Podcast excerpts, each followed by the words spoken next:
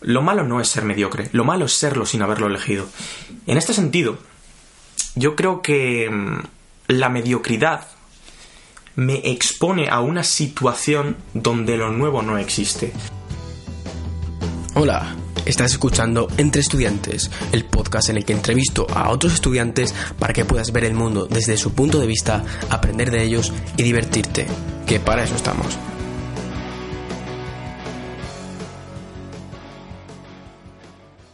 Bueno, aquí tenemos a Ram, Ignacio Ramírez. Aquí estamos, señores. Un placer, en primer lugar, de que me hayas invitado hoy a hacer esta entrevista contigo y, sobre todo, a estrenar la sección de tu nuevo programa. Es el primer invitado aquí y un auténtico placer tenerte aquí, Ram. Un placer el mío. ¿Qué tal, hermano? Vamos a ello. Vamos a ello, ¿no? A ver, tú tengo entendido que estudiaste telecomunicaciones. Exacto, Cierto. durante un año, sí. Durante un año. Y te quería preguntar por eso, ¿por qué decidiste dejar Teleco y empezar economía? Decidí dejar Teleco por varias razones. Eh, yo no voy a negar que lo académico eh, nunca se me diera bien, ¿vale? Es un hecho que yo los exámenes al principio los suspendía porque es una carrera que requiere mucha dedicación y mucha disciplina, ¿de acuerdo? Sin embargo, en el segundo cuatri hice un cambio de chip y conseguí aprobar entre recuperaciones y convocatorias ordinarias la mayoría de las asignaturas. Es decir, al final, si estamos hablando de que había 12 asignaturas, yo salí con 6 aprobadas. Yo no me fui por eso, me fui porque tuve una fuerte depresión a causa de una falta de motivación. Y ya sabes tú, más que nadie, que la falta de motivación se debe a la falta de motivos. Esto es, yo no sabía por qué estaba ahí. Perfecto. Y bueno, la segunda pregunta también relacionada con la universidad. Es un Bueno, tema ver, interesante, ¿no? Me has, Es una- habla- me has hablado del Teleco, pero no me has hablado por qué empezaste economía. ¿Por qué decidiste? Claro, es que ahí está, ahí está la segunda parte de la historia, que precisamente, bueno, de otras veces que nos hemos visto tú ya la conoces un poquito mejor, pero durante ese segundo cuatrimestre, la primera mitad de 2016, yo sentí un gran vacío en mi vida, ¿no? Y yo siempre digo que para encontrar tu pasión tienes que ser muy proactivo, moverte, tanto física como mentalmente, y eso implica leer, leer mucho acerca de temas muy dispares.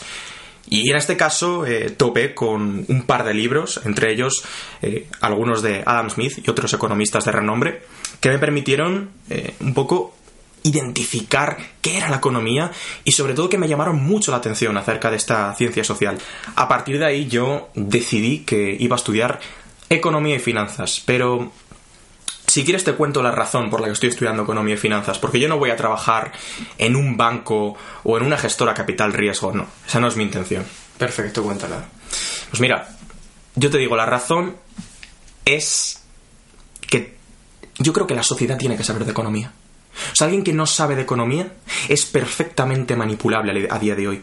Si yo quiero elaborar un plan de ingresos para empezar mi primera empresa, si quiero leer partidas contables, ya sea el income statement o el, o el balance sheet, si yo quiero saber qué es lo que está pasando en el mundo y por qué pasa, si quiero saber lo que me están vendiendo cuando yo firmo un préstamo y muchas otras cosas más, es decir, qué significa que una moneda se deprecie, todas esas cosas hay que saberlas. Y yo considero que, que la economía y finanzas eh, son mis grandes pasiones en esta vida, precisamente porque, porque hay que entender cómo es el juego del dinero. O sea, tú estudias por conocimiento. Yo estudio por conocimiento, claro que sí, Julio. Yo no estudio por conseguir X trabajos. O sea, las salidas profesionales... No me gusta esa palabra para empezar. Yo creo que las salidas no las ponen las carreras, las ponen las personas. Totalmente de acuerdo. Y bueno, la otra pregunta que te iba a hacer relacionada con la universidad es ¿por qué faltas a la mayoría de tus clases? Esto, bueno, vamos a ver, chicos. Niños, niñas, tenéis 14 años, 15, 16. No se falta clase, ¿vale? Esto se hace cuando el uso de razón está lo suficientemente desarrollado. Eso sí, lo que yo hacía en el colegio, y que me servía muchísimo, era hacer otras cosas en las clases cuyos profesores eran absolutamente nefastos. Porque hay muchísimos profesores que no están ahí por vocación, sino que están para ganarse el pan. Que no tiene nada de malo, pero está repercutiendo directamente sobre mi educación y capacidad crítica. Con lo cual, ¿Por qué me salto la mayoría de las clases? Porque los profesores son muy ineptos y porque avanzo yo mucho más rápido eh, por una vía autónoma y autodidacta que confiando en un profesional que sí, que se habrá podido leer mejor o peor el temario, pero que al final no sabe transmitir esos conocimientos. Cada uno tiene una manera de aprender y yo creo que por eso voy a algunas clases y a otras clases no voy. La mayoría no voy, es cierto, ¿vale? Pero, joder, apruebo y aprendo mucho más que el que está memorizando fórmulas y mecanizando como un puto loro, ¿me entiendes? Entiendo. es un tema un poco... Es un tema muy subjetivo, ¿vale? Yo no digo que saltarse clases sea lo mejor, lo que hay que hacer para aprender más, no. Simplemente creo que la gente tiene que encontrar su punto, su metodología. Es tu método y ya está. Exacto, tío. Vale, pues vamos a pasar ahora a otro tema. Tú tienes un canal de YouTube con 30.000 o más de, más de 30.000 suscriptores. Yeah, te, quería, te quería hablar de ello. Bueno, pues quiero que nos cuentes cómo ha sido tu evolución en YouTube. Los momentos clave, los momentos difíciles Hmm. y lo que quieras. Los momentos difíciles son todos. Em, siempre que hablamos de crecimiento, en mi caso particular, en mi persona, nunca he tenido ningún boom. O sea, eso de que a la noche a la mañana de repente tengo un vídeo con un millón de visitas, eso no me ha pasado. Nunca, ni me va a pasar. Mi crecimiento ha sido muy lento y progresivo. Y sobre todo ha sido causa directa de mi trabajo.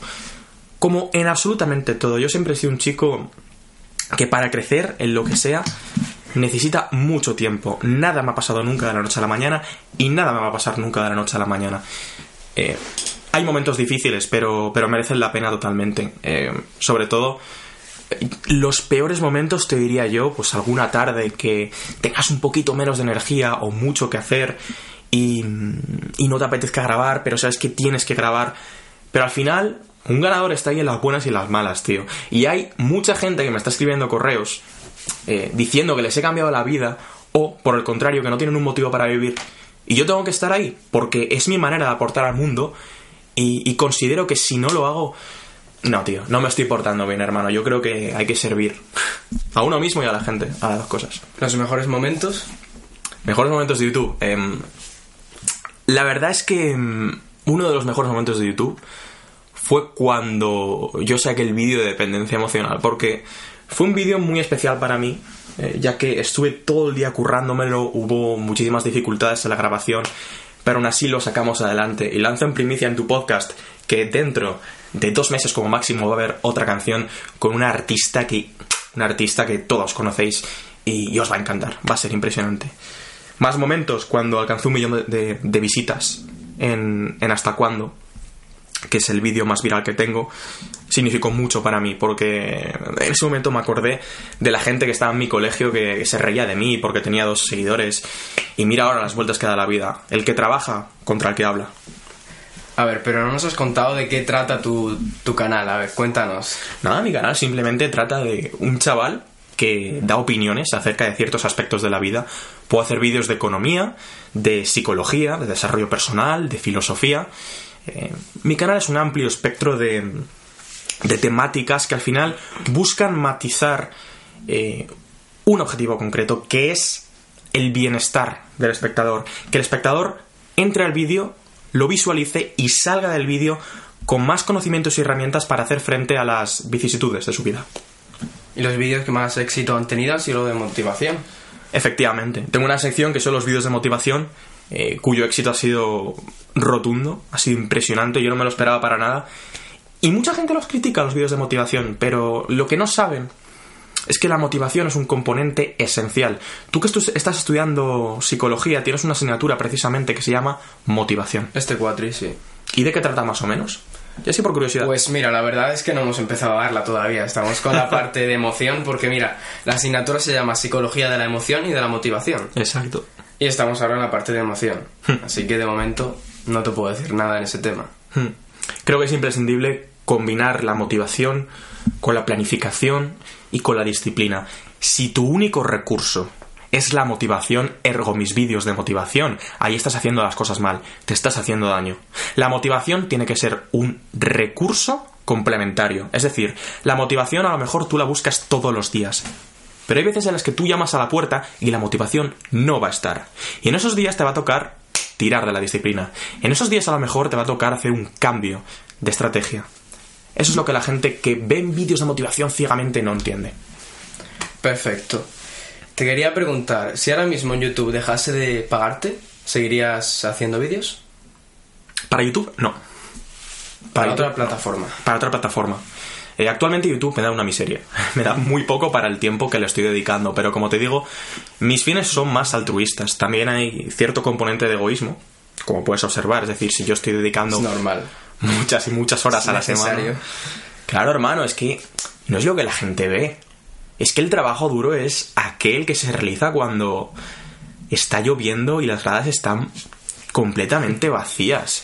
Hay que escribir guiones, hay que documentarse, hay que leer muchísimo. Hay que eh, construir cierta coherencia en cada discurso. Y luego hay que editar todos los vídeos y por supuesto grabarlos. Con lo cual es un trabajazo. Y sobre todo luego el trabajo de SEO, es decir, eh, la búsqueda de temáticas y eh, la implementación de diferentes estrategias de posicionamiento de los vídeos, es una locura, tío. Es una auténtica locura, pero yo espero que merezca la pena. ¿Qué le dirías a alguien que quiera empezar en YouTube? Que no empiece en YouTube. Ahí está. Sí, Pero es que es muy, es muy simple. Es muy simple. Consejo de Ram, no empieces en YouTube. Salvo si tienes un nicho no explotado. Por ejemplo, imagínate que de repente... mm, Bueno, tú siempre has sido aficionado a las chapas, ¿vale? Vamos a poner ese supuesto. Y ahora mismo yo no sé si hay canales de chapas, pero supongamos que no hay canales de chapas. Coño, haz un canal de chapas. Vas a tener mucho tráfico porque no tienes tanta competencia. Todo se basa, como en la vida misma, como en la economía, en la ley de la oferta y la demanda, en ofrecer un producto exclusivo que barra la competencia. Genial, pues quiero pasar ya del tema de YouTube y ahora vamos a hacerte unas preguntas un poco personales. Toma ya. Vale, la primera, ¿cuáles han sido las cosas más importantes que has aprendido en este último año? 2018. 2018, vale. Puedes decirme dos o tres o las que te parezca. En 2018 he aprendido cosas eh, a la fuerza. He aprendido cosas por, por la vía del dolor. El dolor bueno y el dolor malo, que es el sufrimiento, como tú ya sabes, ¿no? Una de las cosas que he aprendido es que la vida no es un cuento de hadas, ¿vale? Y que hay que ser escéptico en ese sentido.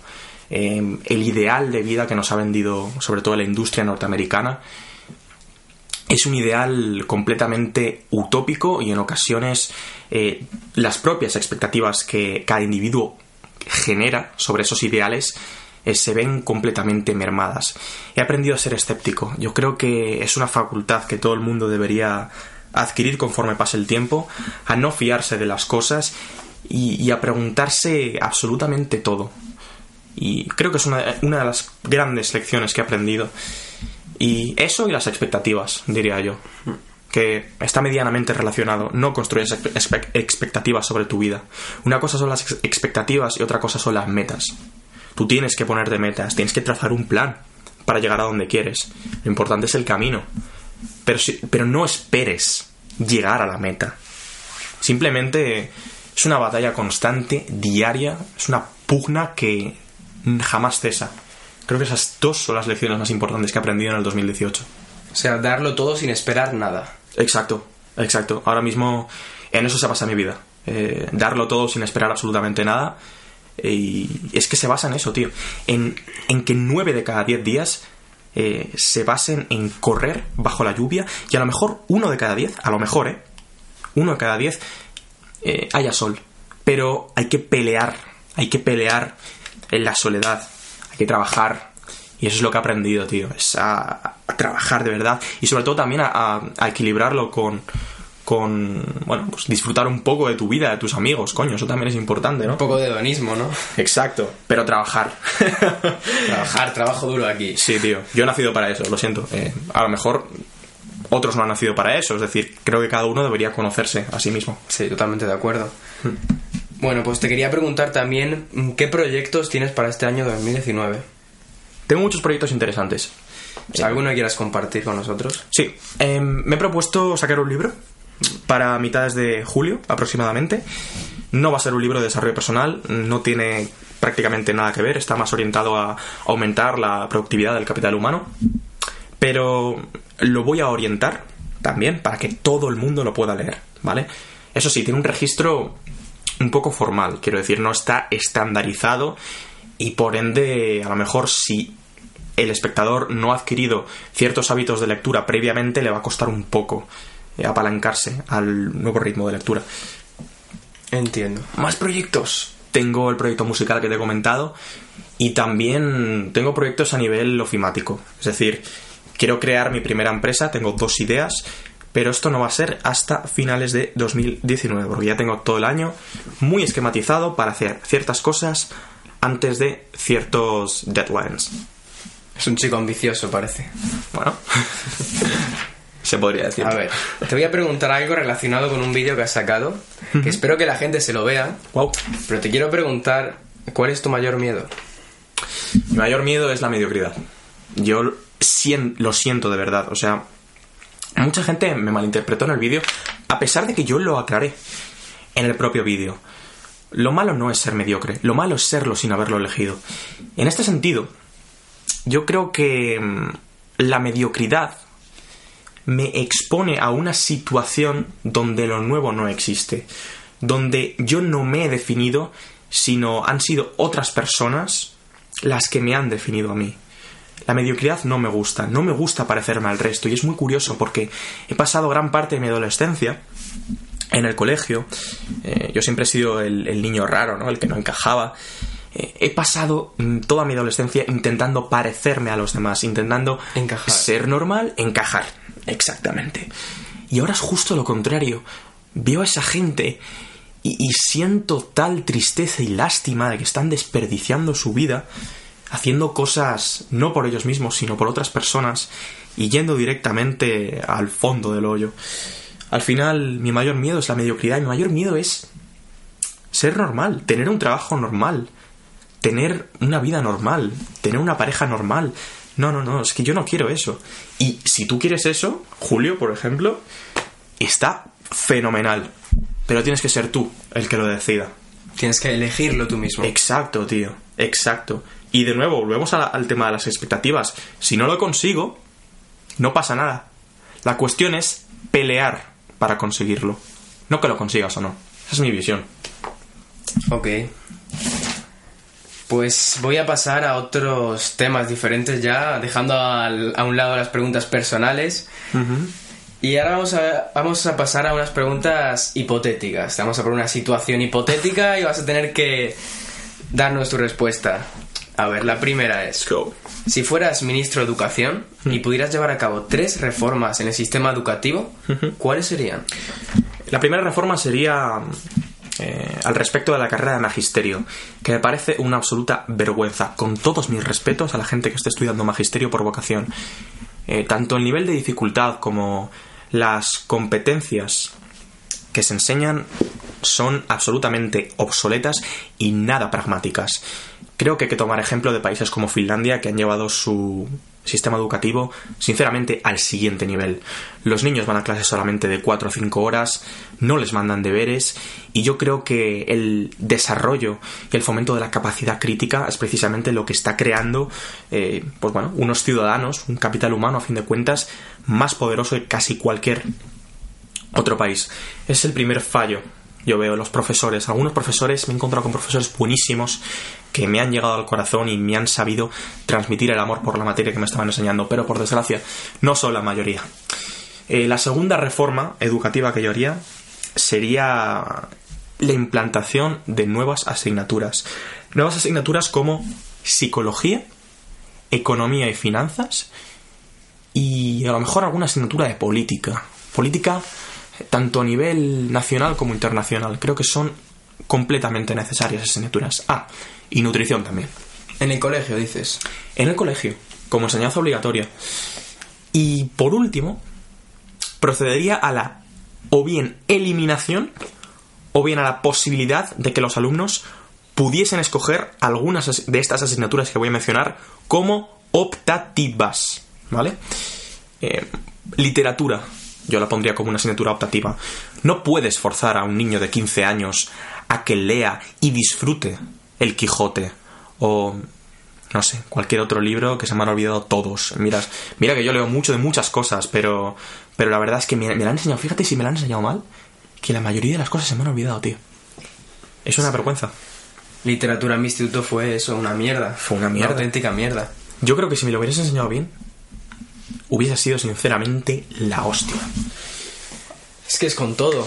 Es, Al es final, con si todo, te lo enseñan bien, le coges el gusto. Exacto, Te transmite el profesor la motivación que tiene. Exacto, tío. Es que depende, al final depende de eso, ¿no?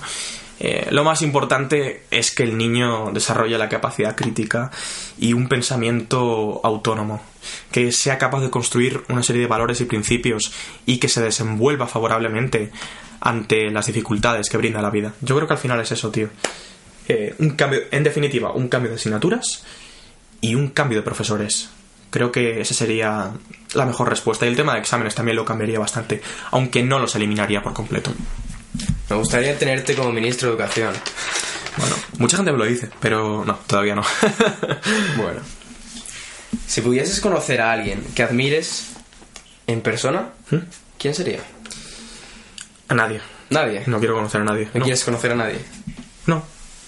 No, realmente no. Yo creo que yo no admiro a nadie. Y no es por ser chulo, soberbio, no. No, simplemente admiro ciertas cualidades específicas de ciertas personas. Pero para mí es algo completamente ridículo e irrisorio gastar tiempo en idolatrar a una persona que jamás has conocido y jamás vas a conocer probablemente, ¿no? Creo que el tema de las pantallas y, toda la tecnología ha sido una disrupción tan repentina que no hemos tenido tiempo de pararnos a pensar eh, acerca de estos temas. No conocería a nadie, sinceramente. eh, mi interés está en progresar y, y si tengo que conocer a alguien, lo haré yendo a un evento específico o buscando una persona cuyas competencias requiera para desempeñar una actividad. Creo que te esperas esta pregunta que te voy a hacer ahora. No, no, no, no me la espero. No te la esperas. A ver, háblanos de tu teoría de la simulación. Bueno, vamos a ver. Esto es una teoría que mm, ha sido barajada incluso en la comunidad científica. Eh, Personas, eh, personajes como Elon Musk ya las, la están empezando a tomar en serio. Eh, a mí me gusta pensar, yo no digo que, que sea verdad o que necesariamente mm, todo el mundo deba creer en ello, ¿no? Porque la religión es para mí toda institución que, mm, vamos, Que imponga creencias. sí, para mí ya merece mi desconfianza, pero a mí me gusta pensar que somos una simulación. Es decir, la probabilidad, frecuentistamente hablando, de que no seamos una simulación es tan ridícula, si te paras a pensar. Invito a la gente a, informarse acerca de este tema, yo creo que es muy interesante y sobre todo haría que entendiésemos mejor algunos conceptos. Al final todo está basado en historias. Todo está basado en historias.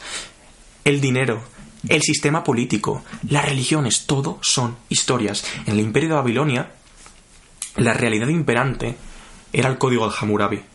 Ahora mismo la realidad imperante a nivel global podría decirse que son los derechos humanos. Pero no nos hemos parado a pensar que todo son historias. Absolutamente todo. Por tanto, lo que está bien y lo que está mal, lo justo y lo injusto, lo bueno y lo malo, todos son historias. Y al final, entender que formamos parte de simplemente una simulación que para el científico podría durar 15 segundos, hace que, no sé, me hace interiorizar lo insignificantes que somos y me hace afrontar mucho mejor las cosas. Wow. ¿Y podrías explicarnos un poco más tu visión de, de la simulación? Explicar. ¿En qué consiste Sí, exactamente? ¿en qué consiste para ti? Consiste la manera en la que yo tengo de interpretar Los principios. los principios básicos de la simulación es que todo es código. Absolutamente todo es código. La temperatura, la materia, el movimiento, es decir, el cosmos, eh, las emociones, todo es código. Absolutamente todo. Eso es, a grandes rasgos, eh, en qué consiste la teoría de la simulación. Y bueno, a mí sé que es un pensamiento completamente esotérico, pero yo invito a la gente a pensar que estás aquí por algo, ¿verdad? Que tú has sido programado específicamente para hacer algo grande, o por lo menos algo diferente. Como que has sido programado y, y es que yo ni siquiera tengo la certeza de que tú en este momento existas. No sé nada, yo de lo único que sé es de mi propia existencia. Y ya está. Invito a la gente a, a buscar más información sobre este tema, pero vamos, básicamente es eso. Todo es código. Un tema muy filosófico. Es muy filosófico. De hecho, podría hacer un vídeo para el canal de este tema perfectamente. Deberías hacerlo. Lo haré.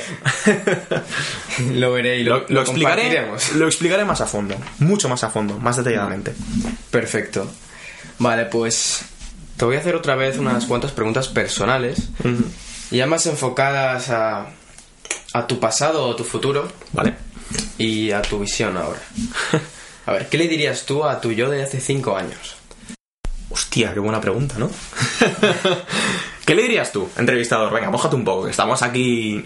Te voy a responder. A mi yo de hace 5 años. Te, te prometo que te respondo, pero primero quiero Vamos conocer... a ver, tendría 13 años. Estaría en Hostia, primero lees. primero o segundo, no lo sé. Qué pereza, chaval, ¿no? Madre mía. Pues le diría que, que no se crea nada. Que sea que, escéptico. que no se crea nada de, de lo que le dice la gente, de lo que vea por ahí. y que, que lea mucho. Hmm. Y al final que adopte un sentido crítico y que no se deje llevar por, por el rebaño. Exacto. Que tome su propio camino Está muy bien, sí. y que, que escuche las opiniones ajenas, pero que no se deje influenciar por ellas. Demasiado. Es un... Es como una especie... Es un bunch of, of questions. Sí, me gusta, me gusta, tío. Pero al final yo creo que lo importante es si tu yo del pasado es capaz de entender y aplicar todos esos conocimientos que le estás Claro. dando. Yo tendría entonces 16 años. A mi yo de 16 años le diría que no tuviese miedo de ser el mismo, porque en ese momento no era para nada yo mismo. Eh, a mi yo de 16 años le diría que mm, gran parte de la gente que forma parte de su realidad entonces va a desaparecer. O sea, el 95% de las personas que formaban parte de la realidad de ese chico van a desaparecer y que entienda que es un proceso natural y que la vida son ciclos formados por a lo mejor diferentes personas. Yo creo que mm, le diría que se construyera a sí mismo. Esa es la, esa es la gran incógnita a resolver. Que se quisiera, que se amase, que supiera respetarse y que incurriera en ciertos hábitos y rutinas que le, que le llevarían de este modo a lo más alto. Nada más, yo creo que nada más. Yo creo que también le diría eso. Que sea valiente, que sea valiente. Al tío. final. Que sea valiente, que si tiene que dar una hostia a alguien, que se la dé. Que sea valiente, tío. Perfecto. Vale, ahora te voy a hacer una pregunta de la que estuvimos hablando largo y tendido y que has, has comentado por tu canal. Sí. Has comentado, sí. Adelante. ¿Cuál es tu para qué? ¿Mi para qué? Joder. Explica un poco también a la gente Vaya pregunta, vaya pregunta. la definición de para qué. El para qué es un motivo eh, por el cual vives. No un por qué, sino un para qué. No un con quién, sino un para qué. Y es lo que finalmente nos va a dar el rumbo de la felicidad. En mi canal tengo un vídeo acerca de la felicidad donde yo he expuesto una metáfora eh, plasmada en el libro de Jorge Bucay, El camino de la felicidad, eh, en la que un marinero se encontraba perdido en medio del océano, ¿no? Y, y tenía todo. Tenía. sabía dónde ir, sabía dónde estaba, eh, sabía las coordenadas, pero le faltaba una cosa. ¿Sabes qué cosa le faltaba? Una dirección. Le Un faltaba. motivo. Pero en la metáfora marítima. ¿Qué le faltaba? Al marinero. Sí. ¿Puedes repetirme la situación? Sí. El marinero. Que me la imagine. Un marinero estaba perdido en medio del océano y sabía en qué punto estaba, es decir, la longitud y la latitud de su ubicación exacta. Sabía dónde tenía que ir y también sabía, por ende, sabía el camino, es decir, la dirección que debía tomar y también sabía por qué quería llegar a ese lugar. ¿Qué le falta? En la metáfora marítima. Una barca. No, el barco lo tiene. le falta, mira, lo digo, le falta una brújula. Porque si yo no tengo una brújula que me indique dónde está el norte, dónde está el este, dónde... No sé a dónde estoy yendo. Vale, sí, sé dónde estoy y dónde... Pero no sé cómo ir. ¿Entiendes? No sé cómo emprender el viaje. Y en este sentido, el para qué es tu manera de emprender el viaje. Mi para qué em, es dejar el mundo un poquito mejor de lo que me ha encontrado. Y, y sobre todo ayudar, ayudar a la gente. Yo en- encuentro, encuentro mi para qué ayudando a la gente. Eh, sim- sim- simplemente con mis vídeos o, o con lo que sea que hagan en, un futuro. Al final ese es mi para qué. eh, tener una influencia sobre las vidas de otras personas. Es un para qué muy genérico. Pero como he dicho, es tu objetivo vital. El objetivo vital, hombre, podría variar, pero lo suyo es que estuviese ahí todo el rato. Y a lo mejor las metas concretas fuesen cambiando. Y si no me equivoco, tú esto no lo tenías claro hace unos meses. No, hace unos meses no lo tenía nada claro, la verdad. Pero inconscientemente estaba dirigiéndome Hacia allí. hacia allí. Entonces tampoco, bueno, e- el hecho de haberlo exteriorizado me ayudó mucho, me ayudó mucho a, mm, sobre todo a, a definirme a mí mismo y a definir el camino que quería tomar un poquito más a largo plazo. Genial. Te quiero preguntar ahora, ¿cómo te ves en 10 años? Qué pregunta, tío. Qué pregunta más... Esa está incómoda. Joder. ver, es complicado, lo sé. Mira, te voy a decir cómo no me quiero ver. ¿Te parece? Genial. No me quiero ver en España. Vale. No me quiero ver trabajando para otra persona. No me quiero ver en un estado físico deplorable. No me quiero ver solo. Y, y no me quiero ver en una situación económica apretada. Em, es, es muy difícil. Yo me he puesto unas metas muy ambiciosas que probablemente incluso ni cumpla, pero yo trabajo. Es que yo encuentro la pasión en el, en el trabajo. Es, es muy raro, ¿no? Pero la disciplina, la soledad, el aprendizaje, ¿no? La lectura, o sea, yo... yo Sacrificio. Sí, sí, es que yo he nacido para eso, tío. Yo tengo, yo tengo ese gen de, de loco, por si un puto loco. Te lo digo en serio. Y me gustaría, me gustaría, me encantaría, a pesar de que no voy a ponerme. No voy a dejar de trabajar si no lo consigo. eh, me gustaría estar en otro país. eh, me gustaría conocer nuevas culturas. Me gustaría eh, hablar muy bien los tres idiomas que actualmente estoy aprendiendo, ¿no? Bueno, inglés ya prácticamente está, está muy bien dominado. Falta todavía, ¿eh? Pero me gustaría hablar muy bien francés y portugués. Y, mm, y qué más, no sé, me gustaría estar feliz con mi trabajo, ¿no? Tener realización profesional, eh, tener plenitud física, eh, estar emocionalmente apaciguado y, y contento contigo mismo. Eso me gustaría. Pero como siempre, tío, mm, la vida da muchas vueltas. Es que no sabes lo que va a No pasar. tienes ni idea. No. Puedes imaginar, puedes ponerte objetivos, al final van a ir cambiando. Eso es. Lo que yo controlo es Ah. work. Trabajo. Trabajo, constancia, disciplina, ponerse metas, eso, eso controlo yo. Vale. ¿Qué pregunta te gustaría que te hiciera? Joder, tío. La verdad es que mm, todas las preguntas me han gustado mucho, tengo que decirlo, tío. Eh, me gustaría que mm, quizás me hubieses preguntado eh, si estoy seguro de lo que estoy haciendo. Es decir, que la gente, a lo mejor, yo creo que la gente me escucha y se piensa que este niñato lo tiene todo resuelto y, y sabe hacia dónde va y, y- y tiene todas las respuestas de la vida. Me gustaría que os hayas preguntado eso, si, si sabes exactamente dónde estás. Pues te lo voy a preguntar. ¿Sabes dónde estás? ¿Estás seguro de lo que estás haciendo? No, no tengo ni puta idea. esa, es la, claro está. esa es la puta magia, tío. Pero es que es la vida, es la incertidumbre. Es el movimiento del cosmos, es el cambio constante. Para mí hay, hay cosas que sí que tengo muy claras en la vida, muy, muy, muy, muy claras, ¿no? Las que te he dicho antes, ¿no? Especialmente claras, tengo las cosas que no quiero hacer y dónde quiero acabar. Pero uno tiene que entender que la vida es muy larga y pueden pasar muchas cosas. Esa pregunta me hubiese gustado porque eh, al final la gente habría entendido, de hecho van a entender porque lo estoy diciendo, que mm, el hecho de no saber hacia dónde vas no es excusa para no moverse. Bajo ningún concepto. Muy buena frase. Y para finalizar, mm, un mensaje que quieras dejar a los estudiantes que nos están escuchando. A todos los estudiantes que me estáis escuchando, eh, yo os digo que, eh, en primer lugar, sigues escuchando los podcasts que va a sacar aquí este señor. Y en segundo lugar, que no os conforméis con lo que os enseñan en clase.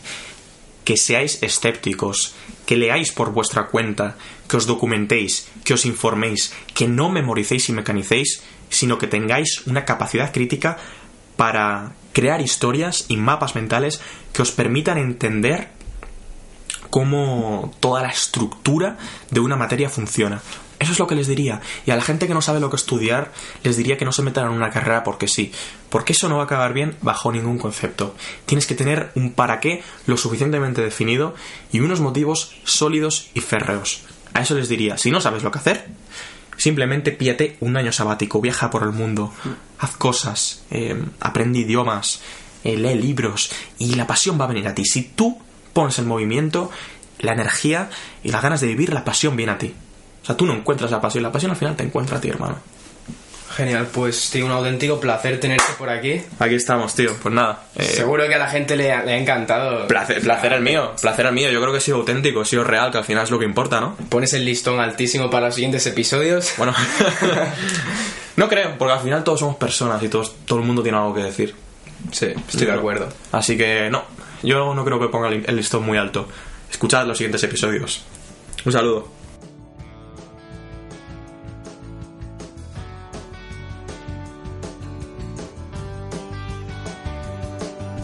Y hasta aquí el episodio de hoy. Muchas gracias por escucharlo. Si te ha gustado, puedes dejarnos un me gusta y suscribirte en iVoox o Spotify para no perderte ninguno de los episodios que vaya subiendo. Si quieres apoyar el canal y quieres que siga adelante con él, puedes compartirlo con tus amigos o dejar una suscripción y reseña en iTunes, que me ayudaría a llegar a más gente. Si eres estudiante y quieres que te entreviste, o quieres que entreviste a algún amigo o amiga tuyo, puedes enviarme un mensaje privado por Instagram. Te dejo mis redes sociales preferidas y las del invitado en la descripción del episodio. Nos vemos el siguiente.